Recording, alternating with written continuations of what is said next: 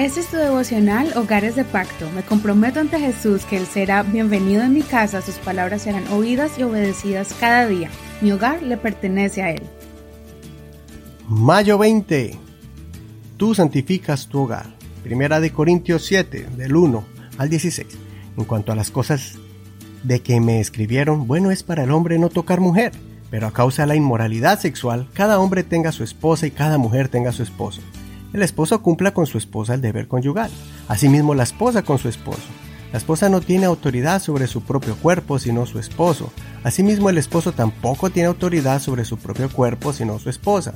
No se nieguen el uno al otro a menos que sea de acuerdo mutuo por algún tiempo para que se dediquen a la oración y vuelvan a unirse en uno para que no los tiente Satanás a causa de su incontinencia. Esto digo a modo de concesión, no como mandamiento. Más bien quisiera que todos los hombres fuesen como yo, pero cada uno tiene su propio don procedente de Dios, uno de cierta manera y otro de otra manera.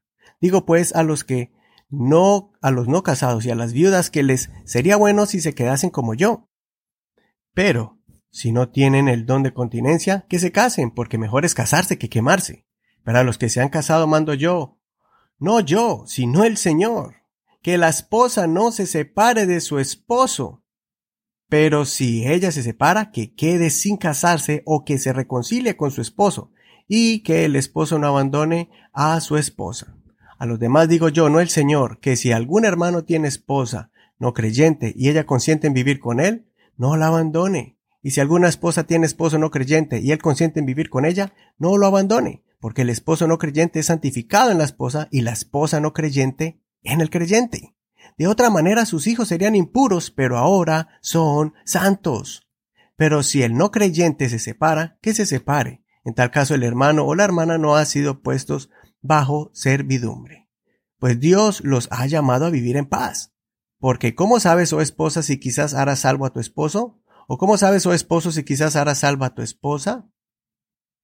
Aquí el apóstol ahora nos da una palabra de consejo, especialmente a la iglesia de Corinto, para aclarar cuál debe ser la relación entre los esposos. Hay una base muy importante y es que la unión delante de Dios entre un hombre y una mujer trae bendición a su hogar, especialmente a sus hijos.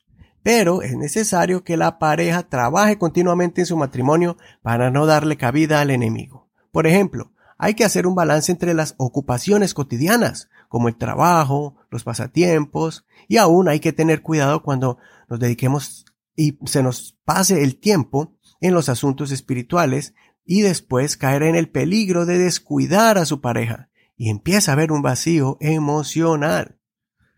También hay casos, y es muy común en la iglesia, que el esposo o la esposa escuchan el Evangelio y aceptan a Jesucristo primero que su pareja. Es un proceso difícil cuando la pareja hace oposición, pues no conoce del mensaje de las buenas nuevas de salvación. Más sin embargo, cuando esa pareja que no es creyente comienza a ver un cambio positivo en su pareja creyente, entonces deja de hacer oposición y acepta con resignación que su pareja ha aceptado el Evangelio. Con mucha perseverancia y oración, la pareja creyente le pide al Señor que toque el corazón de su esposo o esposa no creyente. Y personalmente he visto cómo Dios escucha esa oración y esa persona se rinde a los pies de Dios.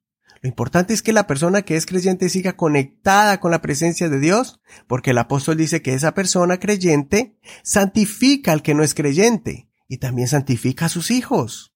Eso es importante para tener familias bendecidas, sin dejar que el enemigo tome control y haga desastres. Gracias a esa persona creyente, que es como una luz en medio de las tinieblas en su hogar. Así que si estás pasando por esa situación, no desistas y sigue adelante. Como dice el apóstol Pablo, posiblemente la salvación llegará a tu pareja a través de ti. Recordemos las palabras del apóstol Pedro también cuando aconseja a las parejas que demos un buen ejemplo, pues así podremos ganar a nuestras parejas. Consideremos, ¿somos conscientes del peligro de descuidar a nuestras parejas?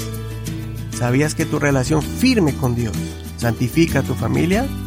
Soy tu amigo Eduardo Rodríguez. El Señor escuche tu oración y santifique tu hogar.